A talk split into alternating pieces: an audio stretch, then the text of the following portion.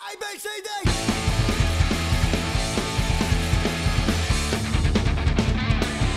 Sejam muito bem-vindos, meu nome é Lucas Moreira e eu sou o Nerd de Araque. E hoje estamos com dois convidados. Primeiramente, estamos com o João Vitor. Se apresente para os nossos ouvintes, João Vitor. Fala galera, é, eu sou o João Vitor, gamer já há muito tempo e joguei PS2 marcou muito a minha infância. Estamos aqui para falar um pouco sobre ele. E nosso outro convidado é o nosso grande hater, Tu Nogueira. E aí galera, sou o Arthur, tenho contato com o PS2 aí desde algum tempo. Tô aqui para falar aqui com meus amigos aqui sobre esse grande console, marcou uma geração inteira inteira. Pois é justamente isso que nós vamos conversar hoje, comemorar os 20 anos desse videogame que eu tenho certeza que você pedia pro seu pai para ir no camelô para comprar aquele saquinho com aquele CD lá dentro. Claro. Vamos conversar um pouco, falar como foi nossa experiência, lembrar um pouco dos jogos que cada um jogou. Tá muito foda a conversa. Fiquem aí que tá show de bola.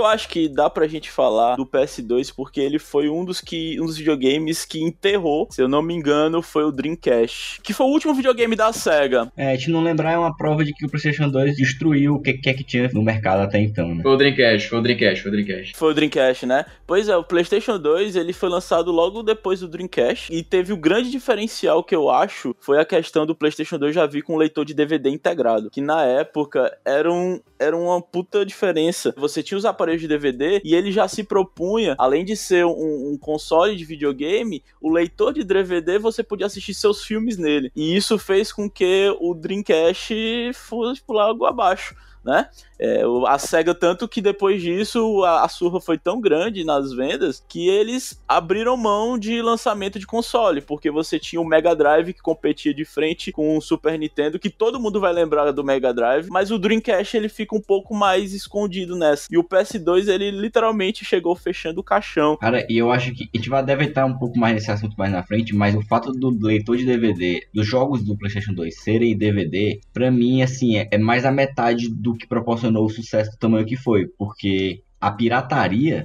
que é um ponto altíssimo do PS2, só foi possível da forma que foi por causa da mídia em DVD, né? Que era mais fácil ser gravado e ser. E aí virou aquela história do camelô. Eles devem entrar muito aí na pirataria, porque foi um marco gigantesco do PlayStation 2. O, o Dreamcast também foi. Ele falhou porque ele, ele era muito caro.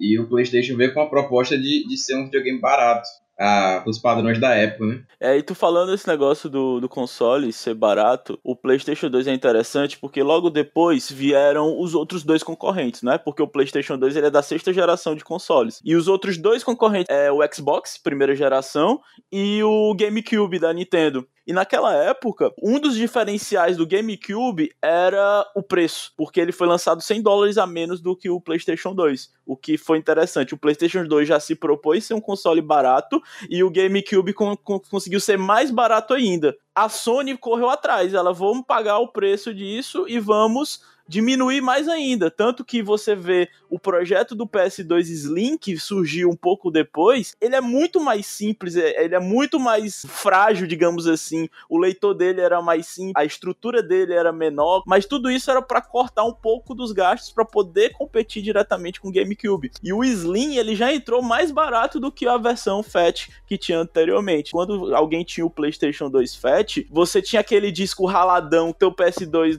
Slim não lia, botava no FAT do teu amigo e ele rodava liso, porque o leitor dele era mais parrudo, mais potente, ele tinha uma tecnologia. É, e todo mundo levou pau do, do PlayStation. É, isso ilustra muito porque o Brasil é. O pessoal não tá preocupado com uma coisa mais de, de parruda, que tem mais capacidade quando ele tem uma opção mais barata. Ainda mais, por exemplo, você falou da questão do de que às vezes o Slim ele não conseguia ler o certo disco porque já estava um pouco ralado e o Fat conseguia. Mas é aí que você vai no camelô e compra outro dele por 5 reais, entendeu? Então vale muito mais a pena. Do que você ir atrás de, um, de comprar um console grande. Sendo que o Slim também, ele é muito elegante, né? Porque você parar a pensar nos consoles anteriores e você vê o PlayStation 2 Slim, ele é tão pequenininho, preto, é, é, tipo assim, pra mim ele achava ele muito bonito na época. Foi uma coisa assim que eu lembro que me marcou bastante quando eu vi pela primeira vez. Ocupa pouco espaço também, né? É, ele era muito legalzinho de levá-lo pra todo lugar. Isso, o fato dele de, de ser daquele tamanho foi um puta diferencial, pois tu botava dentro da mochila, porque ele era tão fino quanto um caderno. Você colocava ele dentro da tua mochila e da escola tu ia pra casa de não sei quem, já levando o videogame, lá vocês iam jogar. E, pô, era fantástico isso. É muito leve, muito prático. Agora, tenta imaginar isso com o GameCube, por exemplo. GameCube não cabe em lugar nenhum, pô. O negócio parece um forno micro-ondas.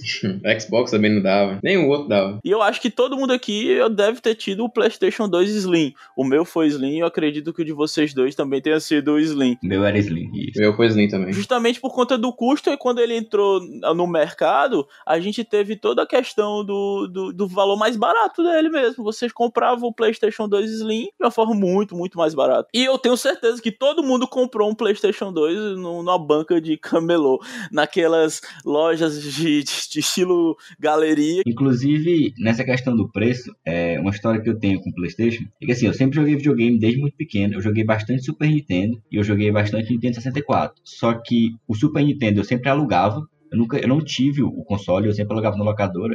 E o Nintendo 64 era de primos meus, que eu jogava sempre na casa da minha avó. O primeiro console que eu tive, que eu comprei mesmo, foi o PlayStation 2. Justamente porque ele foi o que teve esse preço mais baixo e que depois eu sabia que eu ia poder ter jogos quando eu quisesse, né? Eu poder comprar jogos sem me preocupar com um jogo ser muito caro, entendeu? Então foi o primeiro console que realmente era meu, que eu tive de verdade aqui na minha casa. Então acho que foi uma coisa que ajudou muito a popularizar também, foi isso. Foi a mesma coisa, com, mesma coisa comigo.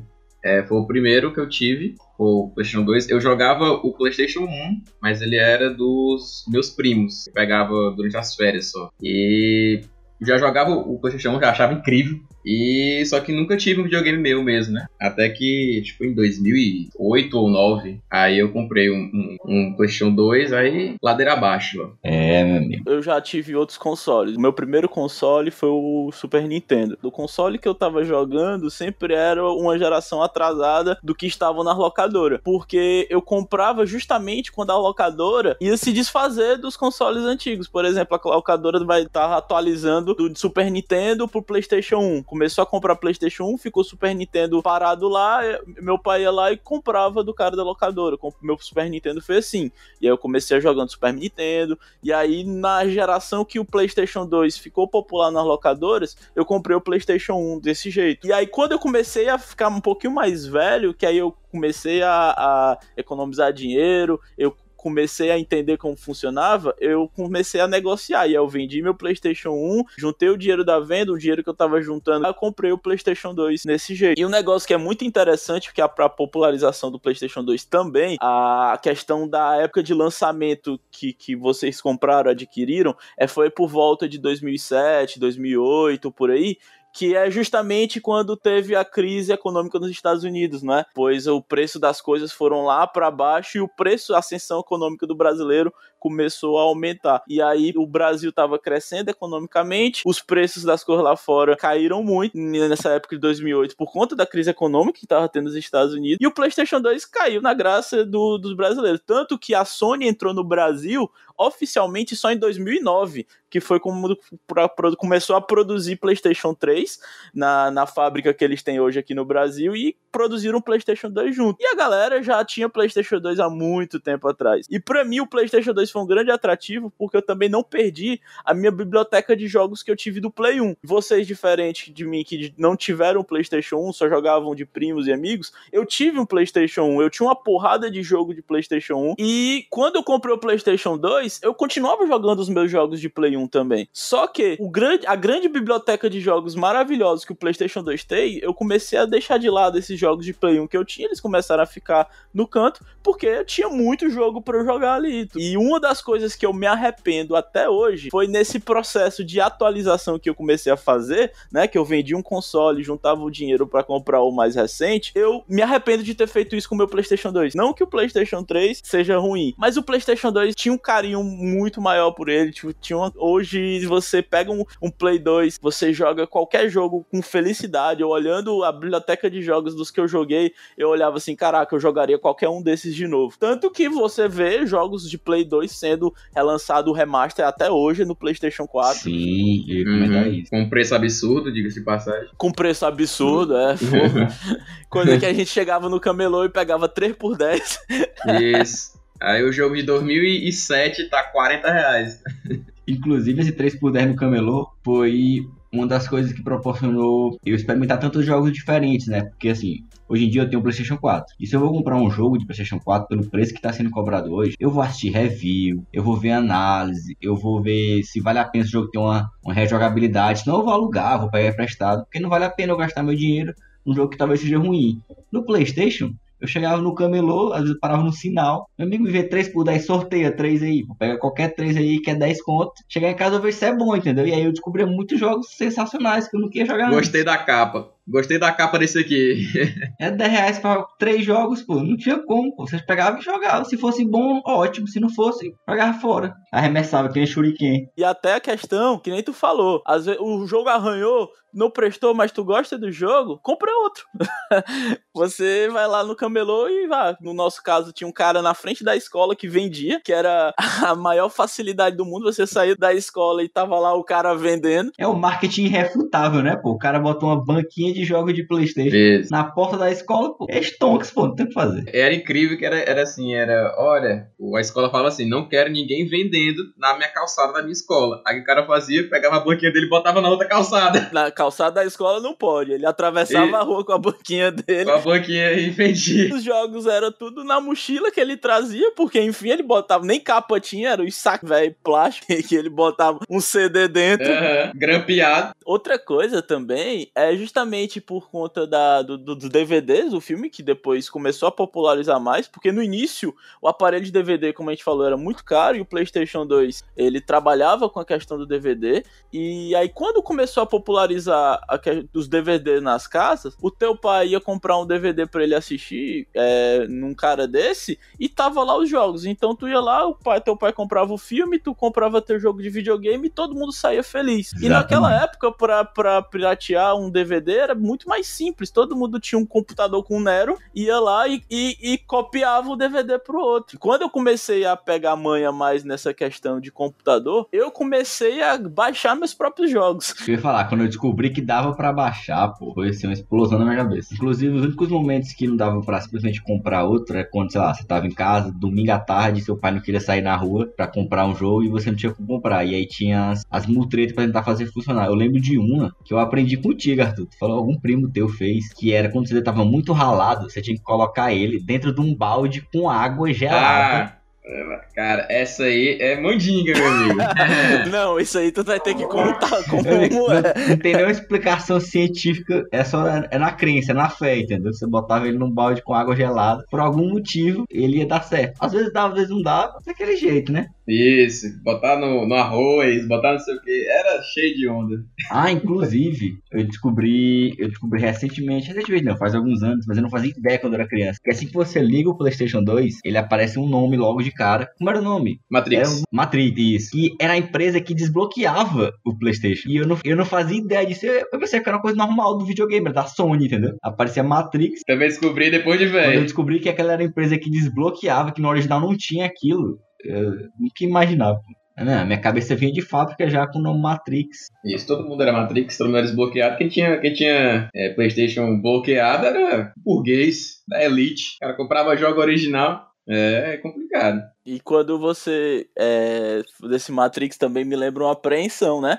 Porque você, quando o CD tava um pouco ralado, você colocava ele pra jogar e você ficava meio que torcendo. Aparecia o nome Matrix aí, passa, passa, passa, passa, passa. Se começasse a aparecer a- as luzinhas virando assim, já, já, já tava ruim, já que ia aparecer. A menos que você estivesse ligando só pra acessar os arquivos do memory card. Que isso aí é uma coisa que não tem mais hoje em dia. liga assim, Grande memory card. Eu já ia, já ia falar, cara, alguma coisa tem que ser dita aqui. O memory card, meu amigo, foi uma coisa única. Foi um negócio incrível. É um negócio que, tipo, é, eu vou falar pro, as pessoas mais novas, os caras falam assim, o quê? Tu salvava teu jogo um negócio que não era um pendrive, não era, não era, era um chip, era um, era um, era um memory card, né, pô? E, e, e, corrompia, e dava problema, e tinha memória pouca, se quisesse salvar os replays do futebol, não dava pra salvar, porque ele pesava demais. Tava lotado de replay do FIFA do PES, do Bomba Pet, tinha que deletar pra poder salvar o jogo. Inclusive, a maioria dos, dos memory cards era de 8, 8 mega. 8 mega. Hoje em dia, esses SDzinhos aí é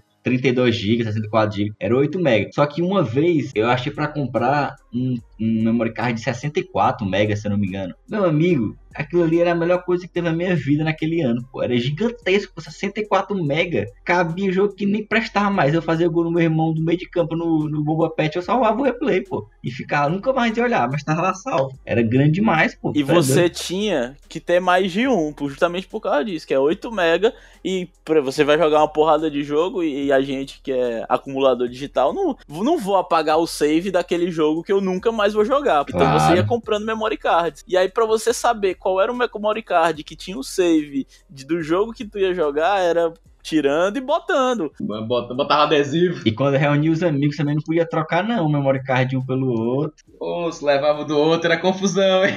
É. Era confusão. Memory card Isso é confusão. dos outros. E outra coisa que você podia fazer era justamente é, passar save pro teu amigo. Às vezes o teu amigo tá numa parte do jogo que que não não tá conseguindo passar. Ele te dava um memory card, tu levava para casa e tu passava e salvava para ele, entregava o memory card de volta e ele já conseguia desenrolar dali. Uma coisa que era muito massa é que você jogava save contra save no futebol no Boba Pet. Cada um fazia sua campanha no, no, no, em casa mesmo. E aí ia, tinha um campeonato dos caras, se reunia na casa de alguém, todo mundo levava seu memory card e jogava. Cara, isso era muito massa. Fora uma questão de administração de espaço que tu tinha que ter com aquele negócio.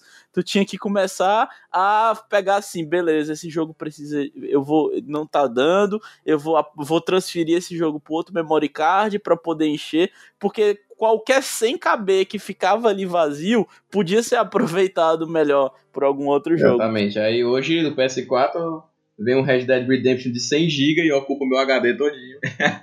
e eu lá chorando com 8 MB. As coisas ficaram um pouco mais ignorantes.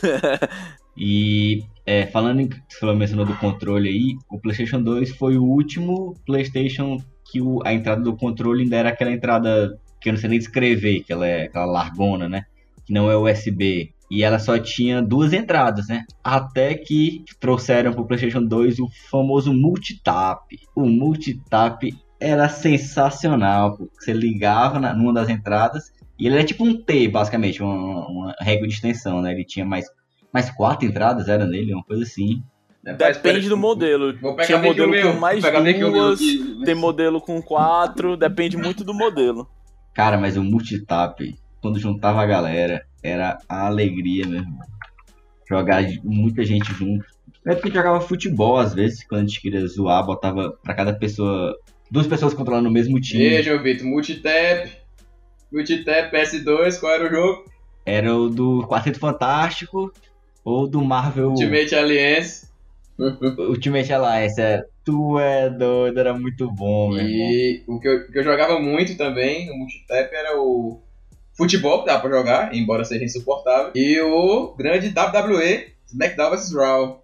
Esse aí era bom jogar com o pessoal esse você jogava o multitap e ia no, no Battle Royale, porque hoje em dia, se você fala Battle Royale, os caras vão falar de Free Fire, né? É. Mas o Battle Royale desse jogo, que os lutadores iam chegando e todo mundo metendo porrada naquele ringue e, e todo mundo no multitap era massa demais, pô. Era muito massa, muito famoso massa mesmo. Royal Rumble. Esse jogo. Tô tentando lembrar de um, velho. Acho que era aquele Dom. Ele dá pra jogar de até quatro pessoas. Você lembra do Dom? Que era Dra Dragon Ball, One Piece e Naruto. Que jogo ah, sim, da porra. Sim, sim, sim. O Dom Battle Arena. é, esse jogo aí, quem picava o, Luffy ganhava o jogo. Cara, como é que eu, como é que eu, eu não sabia nem o que era One Piece, eu não assistia na época. O pessoal acha que vocês assistiam já, né? Mas eu não. E falando uh, um pouco de, de essa questão de jogos, eu acho que a gente já pode entrar um pouco na discussão da vasta biblioteca de jogos que o PlayStation 2 tem que é o, o de grande diferencial. o grande diferencial do PlayStation 2 foi os jogos, com toda certeza. É, porque, embora, embora tenha você tenha a limitação gráfica comparado com o PlayStation 3, o PlayStation 2 ele durou, ele entrou muito adentro da geração do PlayStation 3 por conta da qualidade dos jogos que ele tinha.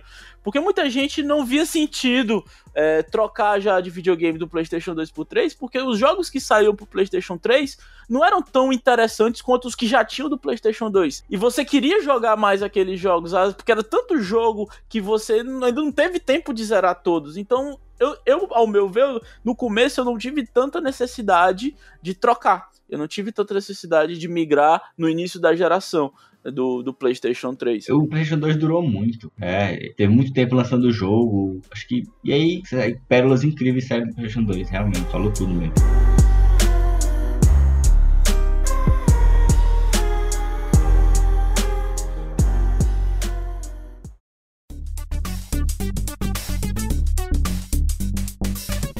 Arthur, deu o nosso pontapé inicial aí no, nos jogos. Fale aí um grande clássico do PlayStation 2 pra gente comentar um pouco sobre ele. Eu, eu vou falar do primeiro jogo que eu joguei quando comprei o meu PlayStation 2. Eu vou começar a polêmica aí, que foi o Grande Bully. Grande Bully. Esse aí foi o primeiro que eu botei. Eu falei assim: ó, vou ter que jogar esse aqui porque dizem que é bom, que é o, a premissa é incrível, que é pancadaria na escola. Eu fiquei, eu tava na escola.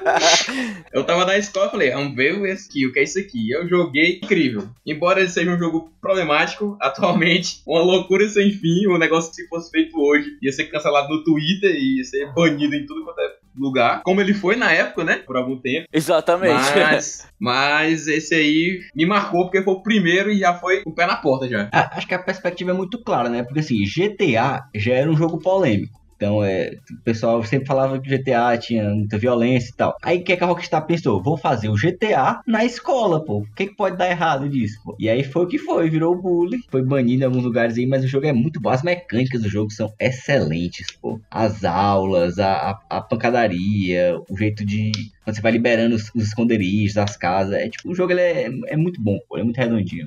Eu, eu zerei ele no PS2, aí achei ele remasterizado pro PS4 e zerei de novo. Porque o jogo é bom, viu? Nem tu falou, a premissa de, da escola, isso chamou muita atenção, principalmente pra gente que tava na escola. Pra gente deu, dar uma liberdade um pouco maior, uma sensação de eu posso fazer tudo. Agora, claro, é uma premissa completamente controversa. Foi cancelado naquela época, muitos países foi proibido ele. Levantou-se toda uma discussão de, de incentivo de, da violência na escola. O próprio título ser bully já, já torna algo impactante, porque na época começaram-se as discussões sobre o bullying ser um problema na, nas escolas, principalmente dos Estados Unidos. Mas em questão de mecânica, jogabilidade, história, fator replay, as missões não eram repetitivas. Elas iam, elas tinham um fator de dificuldade que era gradativo e as recompensas que te dava, porque em cada aula você melhorava alguma coisa e conseguia uma arma diferente para ele. Era muito, muito massa, muito massa mesmo. A premissa do jogo, ela já já já, já começa errada, porque a primeira cena é que tu descobre que o teu personagem vai para a escola interna, porque os pais dele o, o, a pai dele não, a mãe dele vai pra uma lua de mel com o padrasto dele. Aí eles, eles querem se livrar do moleque, deixar ele na escola pra curtir a lua de mel. E foda-se. E o moleque é problemático, já foi expulso de todas as escolas. Aí ele foi pra melhor de todas, que é a Bullsworth, não, o nome da, da escola que ali só tem doente mental psicopata, tá maluco. É incrível. O diretor é um maluco também. Os professores é um mais maluco que o outro. É Bullworth o nome da escola. Bullworth, né? Ele, ele divide lá todos os alunos nas classes, né? No jogo, que você tem que ganhar reputação com cada uma das classes. É tipo os nerds, os preps, né, que são os arrumadinhos, os jocks, os bullies, tem a classe dos bullies. E os grease, né? que é os motoqueiros, são motoqueiros. E assim, tem muita mecânica que é típica de GTA da Rockstar, que é você ir liberando mais partes da cidade à medida que você vai avançando no jogo, você vai tendo acesso a mais lugares. E aí tem aqueles colecionáveis, que no caso do Bully era aquelas. Rubber band, rubber band. Como é? Aquelas ligazinhas elásticas, né? exatamente. Que aí no final você ganhava uma arma de. de... que atirava, né? A, Isso. As ligas. Era a arma mais, mais, mais apelão do jogo. Isso é legal também, que eles conseguiram é, continuar com essa mecânica do protagonista ter as armas, mas eles não iam botar uma pistola né, na mão do criança, não é chave de cultura aqui. Então era tipo uma baladeira, era é, bombinha de fogo de artifício. Isso, era bola de gude pro cara escorregar, pó de mico. É, era muito bom, pô, era muito bom. Nossa, o professor de educação física era um tarado, caramba, lembrei disso. Isso aí. É, esse jogo é todo errado, velho. a Rockstar, ela tem essa premissa de, de jogos canceláveis. E o GTA, hein?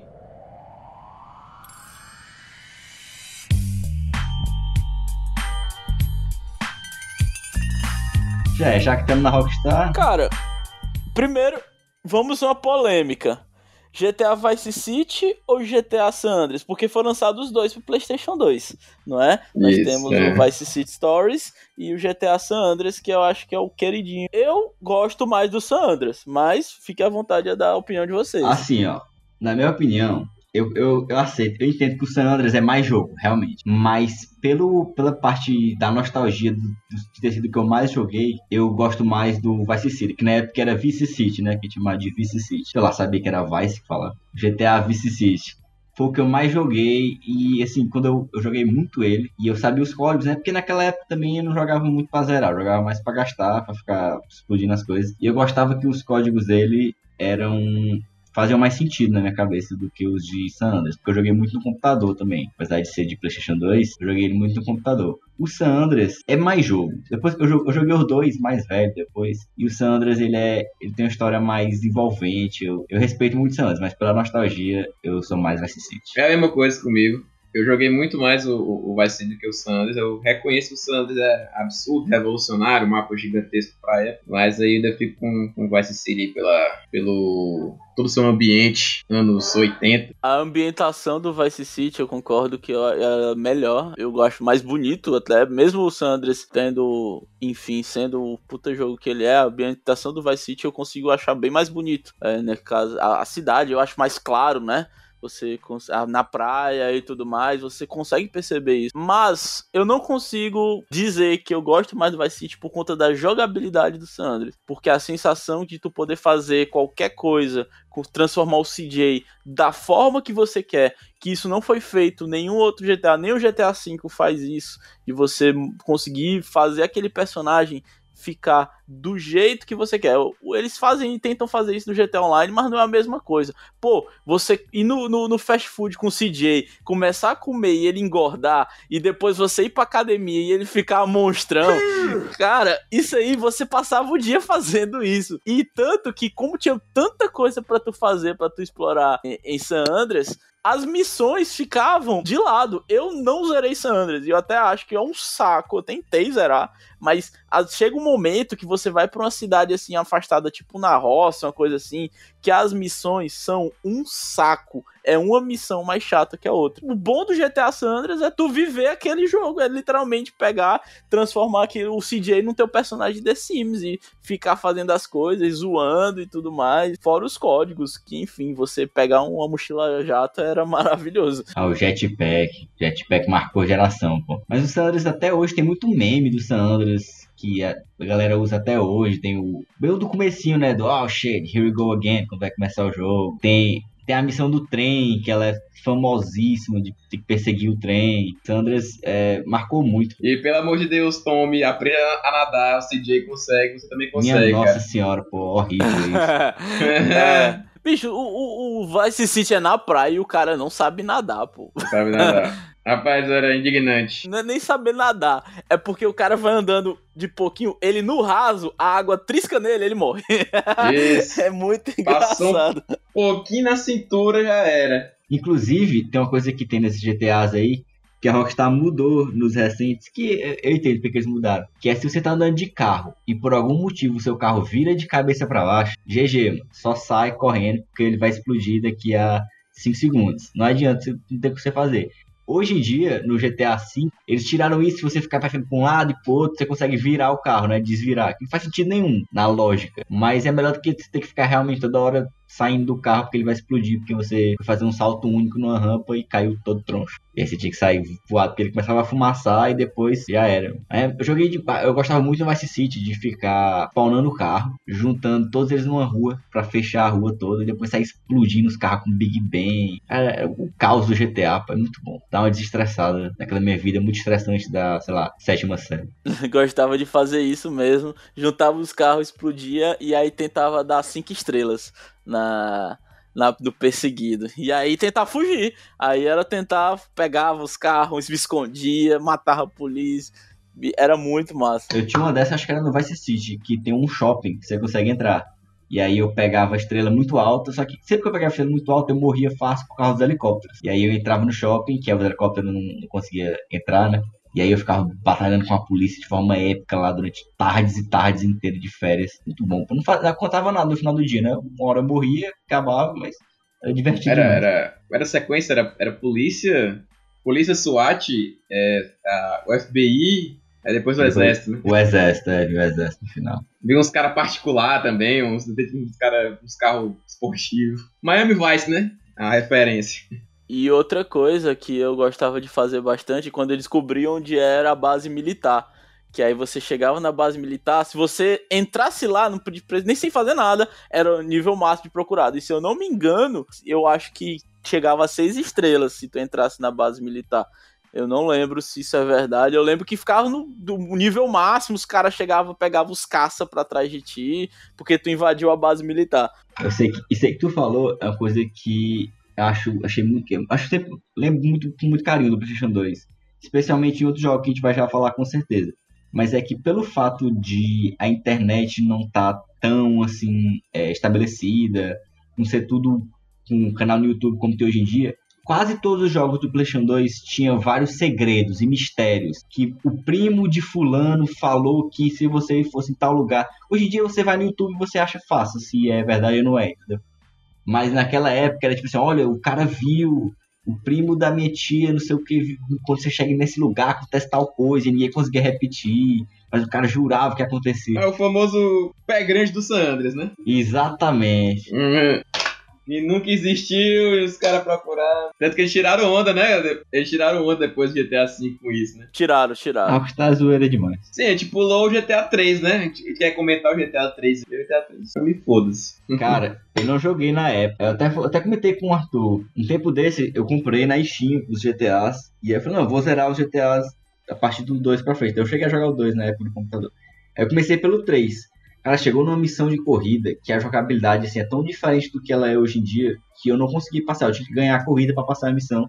Eu tentei um bom tempo, não consegui, eu desisti de gerar o 3. Eu parei na mesma missão. É muito difícil, cara. eu joguei mesmo. Só o Sandras e o Vice City. Não tive essas curiosidades de jogar o GTA 3, mas eu entendo a importância dele pelo fato de ser estabelecer o o estilo GTA de jogo, né? Porque a partir de GTA 3, muitos jogos tentaram também buscar o estilo GTA. Eu posso dar o exemplo do Saints Row, o Postal, tem, você tem também o um que tem no PlayStation 2 que eu joguei muito, que é o Scarface, que também era nesse estilo de GTA. E, e o Scarface, eu gostava muito do Scarface, porque além óbvio do filme e tudo mais, só que ele cria uma tipo uma linha alternativa porque a história do, do jogo do Scarface é depois do final do filme, que é quando o Tony Montana tá naquela icônica cena e tudo mais, tanto é que a gente joga aquela cena, que é muito massa, e aí ele sai todo fodido, é como se ele não tivesse morrido. E aí o plot do jogo é ele reerguer o império dele. E aí tu vai lá dando duro, comprando as coisas, e as coisas vão fazendo dinheiro, e tu vai tendo capanga. Cara, aquele jogo é muito bom. Muito Isso, bom tinha, mesmo. Tinha o do, o do Scarface e tinha o do Poderoso Chefão, né, também. Mundo aberto. Mesmo jeito que tu, tu subia na família, né? Ia cobrar lá o, o pessoal lá pela segurança. É o tipo de coisa que só o camelô te proporciona mesmo. E esse jogo do Poderoso Chefão é, é loucura.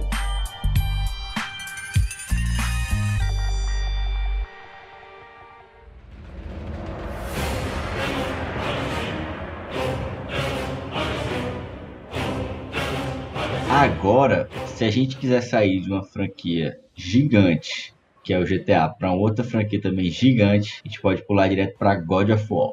Ah, sem, sem palavras pra God of War, velho. Incrível, minha franquia preferida. Dispensa apresentações, né, pro God of War. É, e complicado aí falar sobre essa obra-prima. Primeiro que a premissa, a premissa de God of War já atrai só pelo fato de ser mitologia grega, deuses se matando. Pô, quando tu vê isso, é, tu já fica interessado. E aí quando eu vi o jogo, o Deus da Guerra, como era chamado nos camelôs, o Deus da Guerra, o, o, Carlos, que era o nome do, do brother do camelô, ele chegava e falou: Rapaz, esse jogo aqui é massa, é com, com, com deuses gregos. Só falou isso aí. aí o rapaz, vou levar. A minha anedota com God of War 1 é. Quando ele saiu em 2006, 2005, uma coisa assim, pelo menos nos Estados Unidos. E eu era novo ainda, né? Nessa época eu tinha uns 11, 12 anos. E tem uma, uma pizzaria, restaurante aqui que é o favorito, né? E tinha tipo aquela área kids infantil que tinha videogame. E aí, às vezes, quando eu ia lá, tinha a galera jogando esse jogo no, no videogame. Eu não fazia ideia. Eu não tinha o PlayStation 2 na época ainda. Você tá confundindo, pô. Não é no favorito, era no Teresina Grill. No Teresina Grill. No Teresina Grill. Aí você foi cirúrgico agora. E eu não fazia ideia do que era aquilo. Eu sei que eu vi um cara balançando umas correntes, matando geral, e aí fatidicamente chegava na Hydra. E o meu irmão, o que é que tá acontecendo aqui, pô? E aí, muito tempo depois, quando eu, tempo, alguns anos depois, quando eu consegui meu PlayStation, foi atrás daquele jogo. E aí o resto é história. Agora foi. Assim, a, a, essa mecânica dele de hack and slash, pô, que você joga. Ao mesmo tempo que você joga fácil, porque você pode só apertar botão para você bater. Quando você começa a subir as dificuldades, você começa a, a, a requerer uma habilidade do, do jogador, né? Você tem que saber o timing de quando você vai se comprometendo com aquele ataque, se você tem que voltar, se você vai ter que rolar assim, ele consegue transitar do simples pro difícil pro que requer habilidade muito fácil, de forma muito, muito é, suave. É excelente, é um jogo diferenciado mesmo. Kratos, embora não, não seja é carismático com os personagens do God of War, é um cara bastante carismático com os jogadores, entre os jogadores, né? Ele é badass, né? Ele tem aquela, aquela, aquele ar de superioridade, as, as espadas dele com as correntes, o estilo de luta dele, a, a brutalidade que ele também tá lá é muito bom. Cara, é, e toda hora ele, Zeus, Atina. é, é muito. E o jogo é só uma crescente, porque tem God of War 1, o 2 vai pra estratosfera aí no PlayStation 2. O, o que era bom no God of War 1, o 2 ele consegue tornar ainda melhor, porque você fica com aquele medo também de ser repetitivo e não é. O jogo é completamente diferente. Eles conseguem mudar os poderes de uma forma que fica muito mais interessante. É, as batalhas ficam cada vez mais grandiosas porque o 1 a premissa do 1 é ele ir atrás do Ares. A premissa do 2 ele já tá indo pra Zeus. E a premissa do 3 é o Monte Olimpo. Então, cara, você tá. Você te, vai crescendo cada vez mais. Isso, e os quebra-cabeças dele também era tenso, viu? Tinha uns lá que o cara tinha que pensar mesmo. Não era coisa simples, não. Ele consegue mesclar muito bem a, a, parte de ação da luta com os puzzles. Ele consegue ficar nessa alternância bem direitinho. Os puzzles são muito bons. Até as trilhas eles conseguem casar direitinho. Na hora do puzzle, a trilha, a trilha de puzzle e a trilha de ação, pancadaria é outra trilha, agressiva e tal. E o roteiro, né? A história é absurda também. Tanto que hoje, ainda hoje, a gente espera, tem uma tentativa de conversão de God of War pro cinema. Porque a história é muito boa, o roteiro é absurdo. Cara, e realmente, saindo um pouco do 2, né, falando do, do God of War 3, eles souberam fechar muito bem, cara, a trilogia. Claro que saiu o 4 depois, mas se você for analisar a parte fechadinha da mitologia grega, foi como tu disse, foi uma crescente, né? Ele foi Ares, Zeus, foi atrás do Olimpo e depois ali tinha que acabar mesmo, né? Então ele fechou ali. E aí, claro, ele deixou aquela portazinha aberta pra que a gente sabe hoje em dia que é o God of War 4, né? Mas foi muito bem executado. Uhum. Então, João Vitor, vamos mudar um pouco e falar dos jogos de anime que tinham bastante no, no PlayStation 2. E em especial dos Narutinhos porque eu acho que todo mundo aqui era viciado em Naruto e joga, os jogos de Naruto no PlayStation 2 eram muito bons. E eu acho que o jogo de Naruto PlayStation 2 é o que motivava a gente a querer aprender a ler japonês, porque muitos deles eram só em japonês e você pra, tinha que entender para passar de alguma coisa e você ia testando as, as situações. Cara, Naruto no PlayStation 2 eu acho antológico. Até hoje eu não sei como é que eu zerei o famoso Naruto Shippuden Naruto Ultimate Excel 2 que inclusive é, é Ultimate Ninja Storm, algum, algum número, né, que saiu quando saiu a versão americana. Mas eu joguei a versão japonesa, nem sabe, fazia nem ideia, comprei o camelô, não fazia ideia que tinha uma versão em inglês que tinha saído. E aí eu zerei o jogo inteiro em japonês, pô. E assim, é desse jeito. Você bota a primeira opção. Aí se você perder, você dá load no save e bota a opção 2. Se você perder, até a hora que dá certo. E o negócio era as lutas mesmo e liberar os personagens. Pô. O jeito que você liberava os personagens depois de zerar, pô, era muito bom. Você tinha que encontrar os bonequinhos, né, no, ao longo do mapa. E aí você falava com eles. E aí você lutava e liberava o personagem. E aí é, foi um dos melhores jogos que eu joguei, pô, no PlayStation 2. Talvez foi o que eu mais tenha jogado. O que eu joguei, eu não, eu não joguei o, Axel 2, que é o Ultimate Ninja 5, né? Eu joguei o Ultimate Ninja 2 e o 3, né? Eu acho que o 2 foi o que eu mais joguei na minha vida, salvando. Acho que tinha, sei lá, 70 horas desse jogo para liberar a galera também era do mesmo jeito, né? Acompanhava a mesma premissa e umas coisas eram tipo encontrar um personagem tal hora do dia. Que a, a cara, isso aí era muito doideira, velho. Eu, eu, eu, eu, não, eu, também não tinha, não tinha conhecimento de inglês o suficiente para entender o que tava acontecendo ao meu redor, né? As coisas que eu ficava, caralho, tem um horário nesse jogo, não tem nem horário. e era complicado, né? Era esse aí, Arthur, que tinha aquela opção na loja que para mim foi uma das coisas mais incríveis que eu já vi num jogo, fora a gameplay em si que era você podia comprar as animaçõezinhas dos jutsus especiais, né, dos especiais lá, e aí você podia colocar qualquer personagem fazendo qualquer jutsu que tivesse é. no jogo, entendeu? Ele, você ele, podia ele. colocar, tipo, o Itachi dando um Rasengan, Isso. ou então, sei lá, o Shikamaru dando um, um Shidori. Bicho, isso explodiu minha cabeça, pô, de um jeito. Como, como, pô? É uma coisa que eu nunca ia ver na minha vida, pô, e no jogo eu sempre... Às vezes eu passava mais tempo fazendo isso aí do que jogando em determinada tarde, né? Eu ficava só explorando, vendo os bonequinhos que você comprava na loja, os colecionáveis. Excelente, fica até arrepiado. e as animações de, de Jutsu Supremos eram muito legais, porque também tinha aquele negócio de tu ficar apertando os botões mais rápido do que o teu, o teu adversário. Porque, porque se tu apertar mais rápido e tu tá recebendo, tu consegue receber menos dano. Isso. Ou cancelar. Ah, exatamente, cara, é muito massa, muito massa. E aí Era ficava intenso, naqueles. Aquela disputa, porque hoje em dia você só assiste. O cara te dá o especial, tu só espera a animação do especial terminar. Naquela não, você conseguia reverter a situação. Vai lá, beleza, é agora. Tá, tá, tá, tá, tá, tá botão, botão, botão, botão. Cara, na, es- essa linha do Ultimate Ninja, do 1 ao 5, todos são muito bons. O melhor, mas eu acho que é o 3. E o 5, por conta de ser já no Shippuden. E o estilo de jogo era bem diferente. Porque você tinha uma exploração além do, do da luta tradicional, você tinha uma luta quase meio que RPG dentro do próprio modo história. Então você tinha dois estilos de luta diferentes no jogo, era bem divertido, bem interessante mesmo. Eu gosto de botar esses jogos. Foi um dos que eu mais joguei na minha vida. Eu liberei todos os personagens, que nem o jogo falou, em japonês, assim, e aí tinha que ficar voltando e, e não tinha internet pra gente dar um Google pra saber não, não tanto como hoje, botar tipo tutorial no YouTube, essas coisas. Era bem, bem. E era na raça, era comentando, comprando às vezes revista e tal, era bem louco. Eu demorei muito pra descobrir que tinha como você liberar uma parte que você jogava controlando o Sasuke, pô, no coisa do Orochimaru, que era pra liberar o Sasuke do clássico. É, pra, pra descobrir isso, pô, foi, foi muita luta, pô, foi, é, era outros tempos. Agora, em jogos de anime, o Naruto ainda perde pra o incrível, incrível Dragon Ball Z, Budokai, qualquer um. Escolha aí, o Tekashi. Meu véu, é o meu favorito, é o Budokai Tenkaichi 3. Tekashi 3 é melhor. Eu já vi que gosta do Budokai 3 aí. Eu, eu gosto muito do Budokai 3. Eu gosto muito do Budokai 3, mas pra mim o melhor é o Tekaishi 2.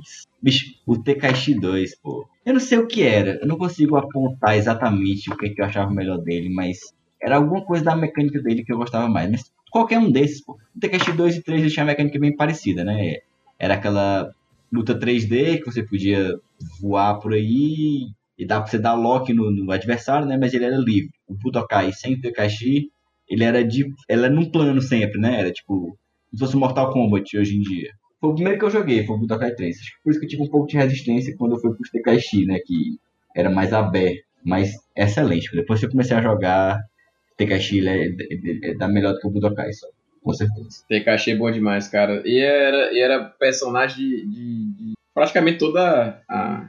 Todos os personagens de Dragon Ball estavam no jogo, né? De filme, de, de, de saga fila, de tudo, tava lá, todo mundo lá. Tinha, e, e os loading, que você tinha tipo um minigame pra ficar apertando, o Gohan, por exemplo, tirando a espada, o Goku comendo a comida.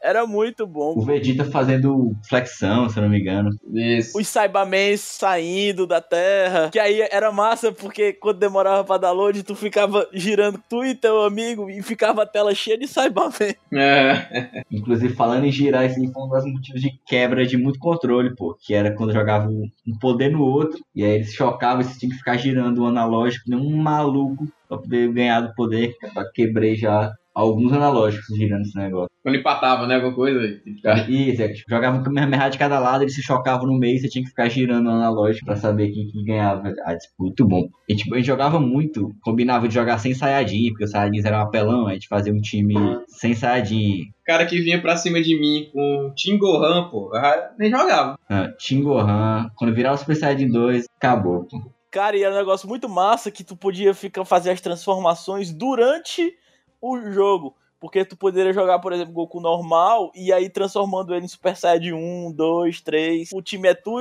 o Goku e o Vegeta, eles podiam fugir Potara se, e, e fazer o Vegito ou o, o, o Godita pela fusão normal. Cara, era aquele jogo. Era a experiência completa de Dragon Ball completo. Tu tinha a semente dos deuses, que se tu que passe e ela e comesse, curava a vida. Era, era completo, pô, a experiência de Dragon Ball. Pra mim, Budokai Tenkaichi 3 é o melhor Dragon Ball de todos. Eu gosto muito do Fighter Z, que saiu agora recentemente. A gameplay dela é muito massa, é muito bonito e tudo. Mas eu tenho um carinho gigantesco por Tenkaichi 3. Cara, uma coisa que eu achava muito massa, que eu não, não via na época, que era quando você usava, por exemplo, a Genkidama do Goku, você destruía a fase. Então, quando terminava a animação, você voltava para a Terra destruída. Como se fosse outro mapa. E eu ficava, meu Deus, como assim? Eu tô interagindo aqui com. Dá pra você quebrar as casinhas, e às vezes tinha coisa nas casas. Rapaz, era... foi uma experiência muito foda na época. Até hoje, se eu pegar pra jogar hoje, eu vou me divertir do mesmo jeito. É um jogo que manteve muito pô, no, no, no tempo.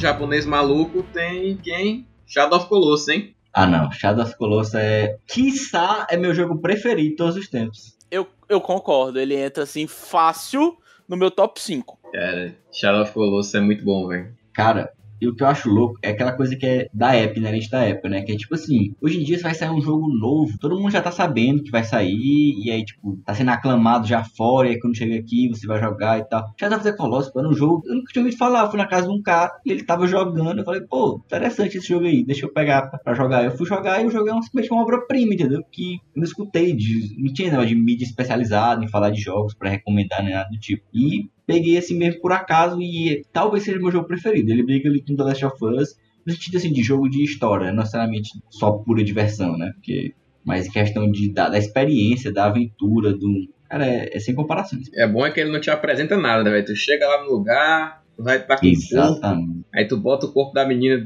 lá no pedestal. O cara não fala, pô. É, não se explica nada, velho. Não te explica nada. Se tu não tiver o mínimo de inglês, tu não sabe que tem que botar a espada para onde tá o, o, o próximo Colossus, né? E trilha sonora, incrível. Como diria o, a série do, do BR, BRKS Edu, né? Essa direção de arte desse jogo é muito incrível. O, o jogo, belíssimo mesmo. E são parte da, da, da premissa maluca aí, que tem que derrotar 16 gigantes inocentes, diga de passagem, os caras são inocentes. É o cara que tá invadindo o habitat deles. O habitat deles, eles estão quietinhos. Aí o cara vai lá por, por puro egoísmo, por egoísmo, vai lá, mata os 16, mata os 16 pra reviver o, o, amor da vida dele. Se, se isso aí não é cegado. É, mas aí que tá. A gente assume que, tá, que seja o amor da vida dele, mas ninguém sabe, né? Pode é, ser verdade, seja, é. Lá, pode ser a irmã dele. Pode ser a irmã dele, é. E eu acho massa, por exemplo, quando eu descobri negocinho da espada, que o, quando bota no sol e ela vai focando os colossos, bicho, foi a primeira vez que um jogo explodiu minha cabeça. Porque eu fiquei, caraca, velho, então eu, eu consigo encontrar os bichos. Cara, muito massa, muito massa. Se explode quando tu tá na sombra e tenta fazer isso e não funciona. É verdade. É preciso do sol mesmo. É muito inteligente o jogo. Cara, a mecânica de cada colosso ser diferente também, porque eles têm um ponto fraco e eles são sempre em coisas locais diferentes. O estilo do colosso ser diferente. Tu tem aqueles colossos gigantescos, mas tu tem, por exemplo, aquele que é um cachorro que tem medo de fogo. Tem o da água, tu tem o que voa. Cara, o jogo, obra-prima para mim. O jogo Shadow of Colossus é obra-prima.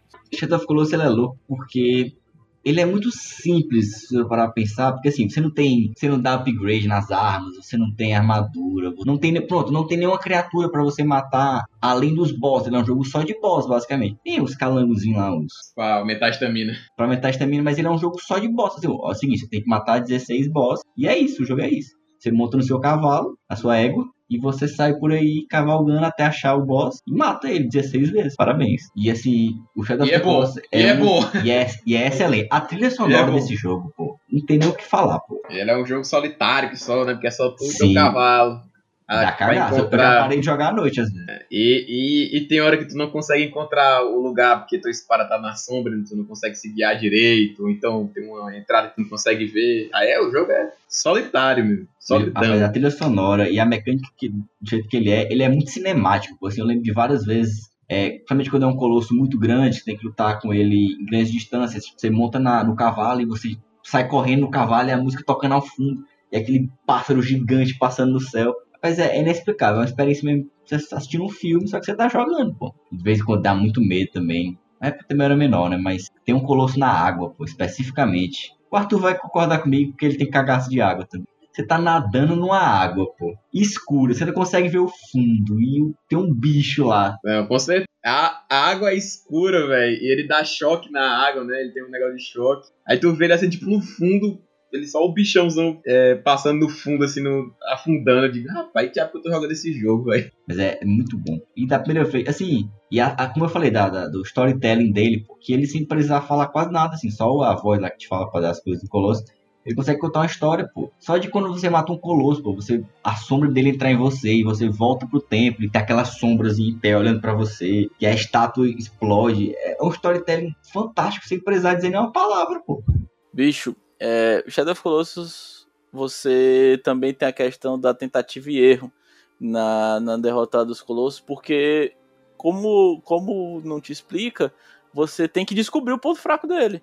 E aí, quando você encontra o brilhozinho em tal lugar, aí você, ah, agora aí tu começa a matutar como tu vai chegar lá no ponto fraco e, e derrotar o bicho. Cara, sem, sem palavras mais para esse jogo. Eu joguei o remasterizado para PS4 no mais difícil, passei mal, viu? É, e ele é um daqueles jogos que eu comentei que tem um zilhão de segredos. É o 17 Colosso, é não sei o que. Se você. É, cheio, se você escalar. Eu, eu, lembro que eu tava na comunidade do Orkut, pô, na época. Que era cheio de, de tópico lá no fórum falando sobre as teorias e das, dos prints. É montagem, não é montagem.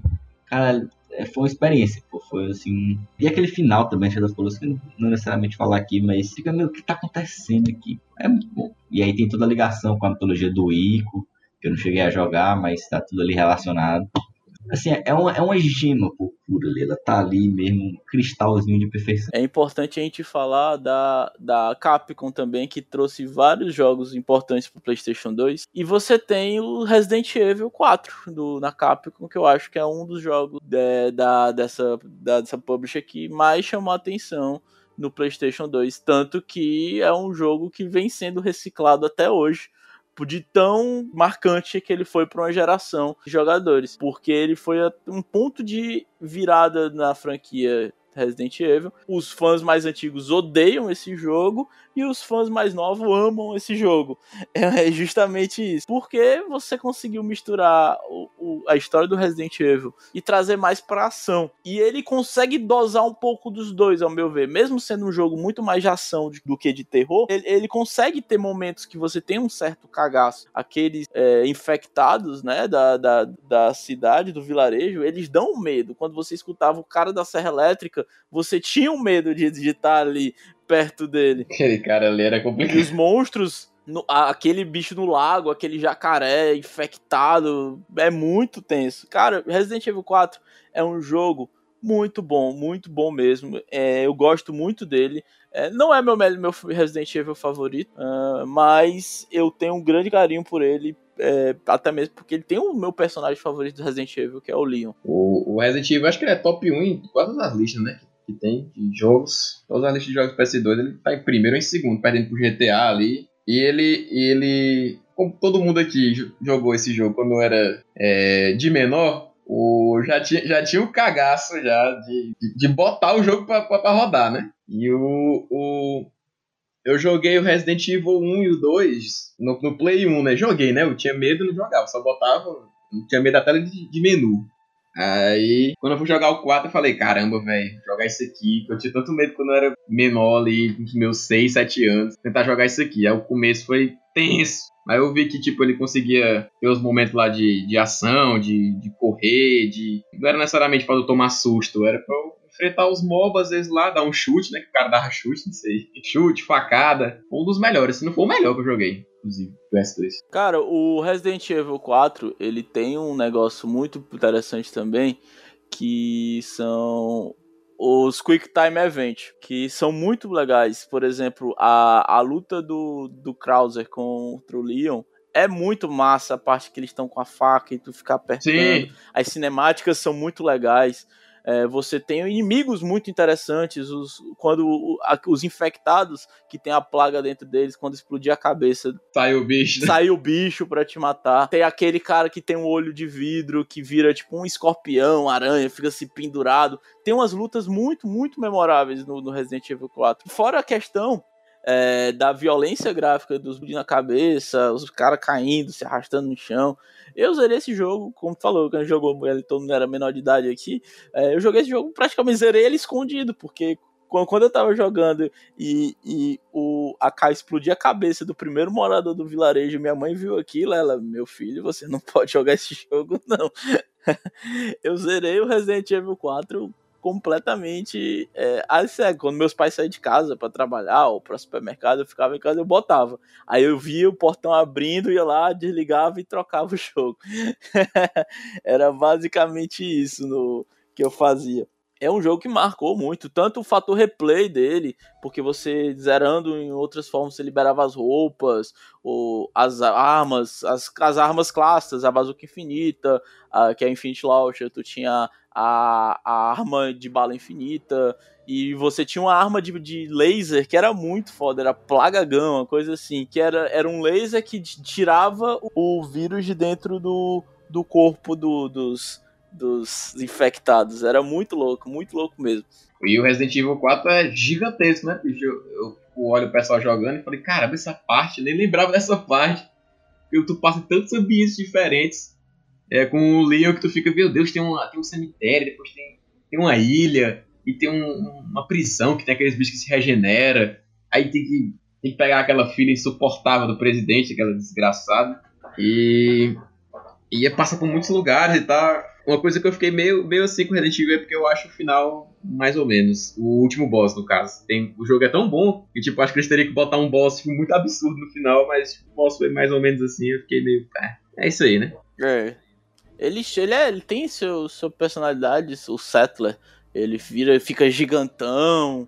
É, mas é, eu concordo. No, o jogo é tão bom, tem tantas outras lutas memoráveis que ela, a luta contra ele não é tão memorável assim. Fora ainda o, o, tem o Mercador, que é um personagem completamente marcante, que você que ele te segue na, nas mais. É o Welcome. Welcome. Cara, foi um jogo que eu mais assisti do que joguei. Porque ele tinha muito cagaço na época, mas eu assisti o Arthur jogando várias vezes, ele gostava de ir na casa dele. E assim, se eu me lembro bem, se eu não tô vendo isso, eu acho que o gráfico do Resident Evil era um gráfico muito bom pra época, pô. Era assim, ainda mais quando você pensa que era um jogo de ação meio com horror, o fato dele ser mais realista, o cagaço era, era aumentado. Eu lembro disso, eu lembro de que eu tinha. Achava ele. Rapaz, logo esse jogo aqui é realista em relação aos outros. E acho que até hoje ele ainda mantém um pouco essa a qualidadezinha dele. Tu falou de gráfico aí, João Vitor. É, eu acho que todo mundo aqui vai concordar que o jogo de PlayStation 2 que mais impressionava em gráfico era o famoso Black. Eu, todo mundo que jogava Black via quão bonito era. E a capa dele, eu lembro que era só o nome Black e cheio de bala atrás. Isso já, já, sim, já chamava sim, um pouco sim. de atenção pro, pra gente comprar o jogo. E é muito bom. Mas eu era muito bonito a ambientação, era bem difícil, eu lembro da que a dificuldade raiva. do jogo era muito alta, era muito difícil. Você tinha hordas de inimigos, é, armas de todo tipo, era muito massa o jogo. Eu gostava muito do Black, e questão de, de gráfico e tudo mais. E eu acho que pra gente pra gente finalizar, é, a gente tem como falar é, dos mods que existiam pro PlayStation 2. E ao falar de mod, é, você tem, não tem como não falar do 100% atualizado. o clássico que quando você fala dele, você já vem a música tocando aqui na tua cabeça. 100% atualizado, é ruim de aturar, Bomba Pet. Que é o Bomba Pet. Que até hoje sai. Que até hoje, até sai. Até hoje tá vivo. E no PlayStation 2 no PlayStation 2 não existia DLC. E aí o Bomba Pet você tinha uma negociação no Campeonato Brasileiro, saiu o jogo e o cara já botava os times brasileiros, botava o Série A, Série B, botava os uniformes e ele conseguia modificar todo aquele jogo. E o Bomba Pet você era um compra certa. Você ia na, na, na, banca, se tivesse um Bomba Pet novo, você levava. Sempre. É, o jogo de futebol, todo mundo para jogar com os amigos, era algo incrível. Bastava, bastava um rumor, pô, que um jogador tal ia vir pro Fluminense. Lançava um Pet novo, pô. Acabou com o cara Isso. do Fluminense. Era, era, era quase semanal, velho. Bomba Pet 100% atualizado. E joguinho de futebol de PlayStation 2 era bom demais. Não tinha como não. Na época do Bomba Pet, é, eu jogava direto. E aí, quando foi pro PlayStation 3, começou a ter muito FIFA, né? Começou aquela briga do PS com FIFA. E eu sempre achei os futebols do PS3 mais travados, mais pesadão. Assim, tem muita coisa no, no Pet que era o kit escapelão, né? O cara cruzava o meio de campo, dava aquele chute naquele macetezinho, a bola entrava. Então o cara vinha correndo pra lateral, bastava ele cruzar na diagonal, dobrar na diagonal e chutar que era gol também. Mas era muito bom, pô. O jogo sempre terminava, tipo, sei lá, 10 a 7. E o portar era diversão, pô. Era, era muito bom. Mesma coisa, eu também até hoje não jogo FIFA direito, porque é a pegada ao Boba Pet, os brazucas aí da vida, os mods. Fora outros mods que a gente pode falar, é, os próprios GTA tinham vários mods. Você tinha GTA Rio de Janeiro, GTA Tropa de Elite, GTA Dragon Ball, você tinha vários GTA. E ainda quando teve a transição que lançou o GTA 4, era só o que tinha, era mod de transformando o skin do CJ no Nico Bellic. Cara, agora se for falar de mod, tem que falar do Guitar Hero. Guitar Hero 3, pô, foi também um dos jogos que eu mais joguei. E assim, me tro... Eu, hoje em dia eu escuto várias músicas, eu conheço várias bandas por causa do Guitar Hero 3, pô, que foi o que eu joguei primeiro, né? E se não fosse por eles, eu não ia conhecer, sei lá, Paint Black, Ruby, Barracuda. Eu lembro que eu ficava brincando nas aulas, né? Porque não achava prestar atenção. E aí eu tentava escrever no meu caderno todas as músicas. O Arthur também fazia isso, que eu lembro. Escrever todas as músicas do Guitar Hero 3 com as suas bandas, tá ligado? Ver se eu lembrava de todas as músicas. Tanto que a gente jogava. Isso. E eu era ruim, mas mesmo assim não me pedia de me divertir, não. Eu jogava direto, direto. Cara, o jogo era bom. Rapaz, ele, ele, ele praticamente me fez gostar de rock, né, guitarreiro. Eu não tava muito ligado em música e tal, escutava uma coisa lá. No guitarreiro tinha uma playlist lá do, do Spotify todo dia pra tu jogar. E era bom demais, velho. Era bom demais. E ele, ele, ele conseguia escalar o, o, a dificuldade certinha. No começo era. Primeiro era o Slow Ride, né? Do, do Guitar Hero 3. Sim. Isso, e, isso. Aí, quando zerava o jogo, tinha a fama do Dragon Force, que era. beirava já o impossível. Pô, ele te faz se sentir bom, pô. Ele vai, tipo, escalonando e fala assim: Cara, esse jogo aqui foi feito pra mim, pô. Eu sou, sou muito bom nesse jogo aqui. Aí, quando chega no final, o importante era fazer três estrelas. Eu lembro que que eu tava zerando no tentava zerar no hard, eu parava em Before I Forget do Slipknot. Porque tinha uma parte que eu não conseguia passar. A, a partir dali, ali, do, do, das três últimas turnês, né, que tu fazia ali, o filho chora a mãe não vê ali. É, meu amigo, loucura. E aí com ele veio aquele porrada de mod, né? Então tinha o, o de Naruto, que só tinha a música de Naruto. Anime Hero. Tinha a música brasileira, é. Amiga, aí era... E aí várias vezes era bugado, você começava a música e a guitarrinha começava a vir, mas não vinha nenhuma nota. E aí você ficava, pô, meu irmão, gastei 3,50 pra comprar esse jogo aqui. E tá falhando aqui. Tinha o Suicide, os, os. Tinha o Guitar God também, que transformava todas as dificuldades em, em Extreme. Eu, eu cheguei a zerar o Guitar God, pô. Era muito massa. O massa do, do Guitar Hero são as, as playlists do Spotify que tem lá dentro. E, os, e é muito modificável, porque você pode lançar qualquer outro Guitar Hero com outras músicas. Você ah, pega Guitar Hero, é, Red Hot Chili Peppers, Guitar Hero Metal, Guitar Hero Anime, Guitar Hero é, anos 80, Guitar Hero System of a Down, que aí só pega as músicas System of a Down. Cara, é só ir trocando Guitar Hero Pop, Guitar Hero K-Pop, sei lá, vai que tem. Mas. E ainda até hoje eu tenho certeza que, que, que fazem músicas pra isso, pra mods de Guitar Hero, com toda certeza, só botando música. Eu lembro que uma vez eu tentei fazer eu tentei fazer o mod de Guitar Hero. Eu existia um programa no computador que é, literalmente tinha lá a, a, faixa, você escutando a música e você ia botando os botões para apertar. Ele era muito fácil também de você chegar na casa do, da galera, ligar lá, botar todo mundo para jogar e todo mundo conhecia. O Guitar Hero era aquele jogo que foi talvez um dos primeiros party games de videogame, assim, que mesmo quem não jogava muito videogame, jogava Guitar Hero. Pergunta, ah, jogou que jogo de videogame? Ah, jogava Guitar Hero. Então, sempre dava pra reunir a galera e jogar. Todo mundo jogava guitarra. Tinha as músicas que você dava pra passar na guitarra, né? É, guitarrazinha também. Que é uma coisa que tem muito na Nintendo, né? Que era aqueles apetrechos que tinha no Wii e tal, e aí... De não cheguei a ter, guitarra. Só que eu achava muito mais difícil na guitarra do que no controle. É, com certeza. A guitarra tinha que usar um mindinho pô, pra apertar uma das teclas lá. Que eu não conseguia. Laranja, laranja, era o mindinho. É, não. No controle tu usa as tuas duas mãos ali pra tocar, tá excelente. Suave. Cara, só para finalizar, eu quero falar duas menções honrosas aqui de dois jogos obscuros que eu quero ver se alguém aí jogou também. É, um era um jogo do Full Metal Alchemist, que eu na época não, não tinha assistido, não sabia nem que anime era, mas era um joguinho de PS2 do Full Metal, que era muito bom. Ele tinha aquele esquema meio do Naruto, que você tinha aquelas lutas é, no mundo aberto, né? E aí você podia transmutar as paradas e fazer umas armas lá. Era excelente, mas eu não consegui zerar, porque chegou uma parte que eu empacava, eu não sabia nem como procurar detonado. E o outro é um joguinho do Jimmy Neutron, que eu não faço ideia como é que eu achei esse jogo, mas ele era muito bom. Você juntando as pecinhas para formar as armas dele lá, e você tinha que ir zerando. Eu lembro que tinha uma parte que era um circo, e eu fiquei preso nesse circo, e eu também nunca zerei. Mas são dois jogos muito obscuros, mas que me marcaram demais, eu joguei muito. Eu, eu, eu, só, eu só conheço porque eu tava na tua casa vendo tu jogar. de, de jogo obscuro, deixa eu ver que eu tenho aqui na minha mente. Tinha o do Ghostbusters, que é um lixo total, não joga esse jogo. É uma merda completa. Era, era dois, dois jogos de fantasma, eu não tô lembrando como é o nome do outro, mas esse do Ghostbusters, meu Deus, eu fiquei. Eu, eu nunca tinha contato, nunca tive, tive contato com um jogo ruim, assim, tipo, o jogo era 5 contos, aí eu pegava e não, vou jogar aqui, vou zerar, beleza, mas esse aí eu falei, puta merda. Sabe quando vai no cinema a primeira vez e fala assim, pô, esse filme tá chique, a primeira vez que fala que o filme é ruim, é a mesma coisa. Esse filme que eu assisti é ruim, velho. Esse jogo ali era ruim, velho. Eu não queria deixar de, de, mencionar um jogo também que ele é ruim, mas ele é bom. Que eu lembrei agora quando tu me comentou esse aí. Que é o. Tem o Mortal Kombat, o Shaolin Monkeys, que ele é muito bom. Que ele é da Pro de 2. É, é muito estranho para um Mortal Kombat, mas ele é muito bom.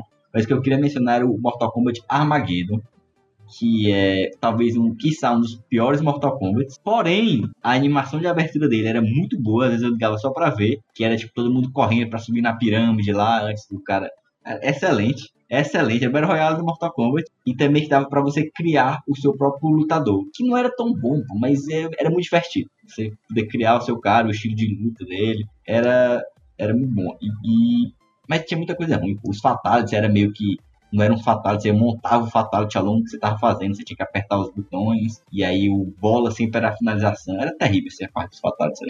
Eu gostava do, do, do Conquest dele, era, era divertido. É, o Conquest era bom, é, o Conquest era o, bom. O roteiro era um lixo, o roteiro era um lixo, mas, mas era legalzinho, era divertido. Um jogo obscuro que eu gostava bastante era um jogo do Bleach, que tinha no, no PlayStation 2, que eu joguei bastante, embora Bleach não seja um uma das melhores obras, mas tinha personagens muito bons e quando botava eles no jogo ficava bem divertido. Eu acho que é a menção do jogo obscuro que eu posso dar aí que eu gostava muito. Esse aí eu desconheço totalmente. Também não faço nem ideia. Esse é Bleach já fica complicado dizer que é bom. Hein? Não, mas o de PS que era bom, mas isso é outra conversa.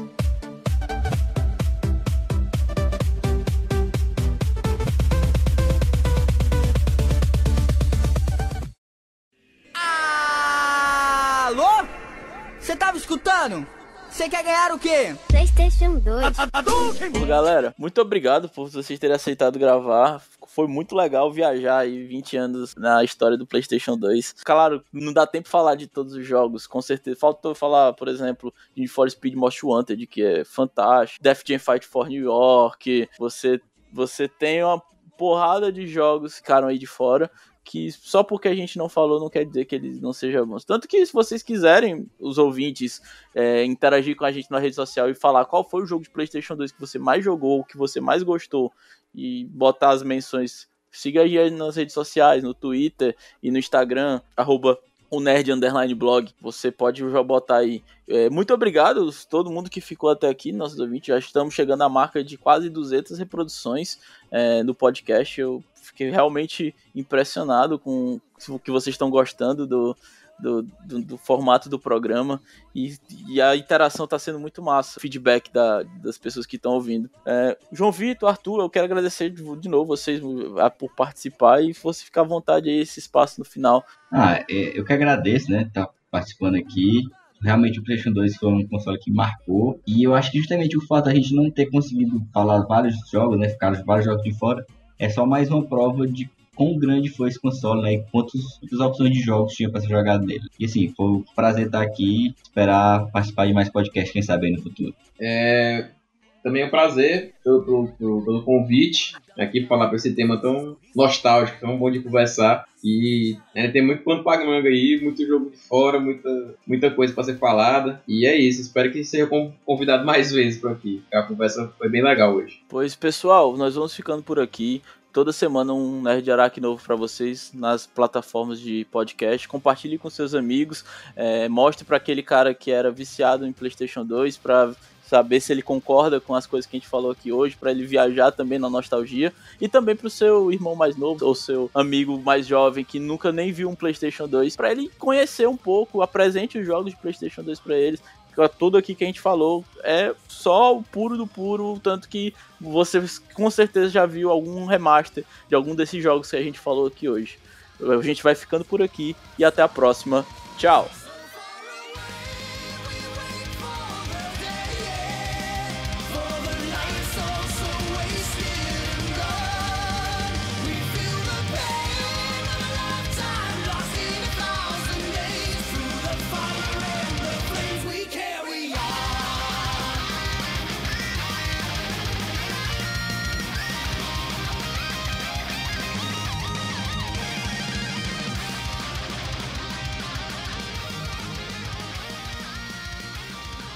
E aí eu vou jogar aqui para vocês.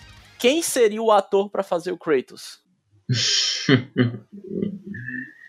Meu amigo, bota o Vin Diesel. Bota, bota o Vin Diesel aí que é sucesso aí. Bota o Vin Diesel. O primeiro que me veio à cabeça foi o Jason Statham, mas eu, dependendo do, do, do, estado do Kratos, até um Bruce Willis consegue fazer bem. Kratos, Kratos velho. Que seria um Kratos excelente velho. Kratos, ao meu ver, seria o The Rock. É, é verdade. Tudo, tudo que o The Rock toca vira ouro, então.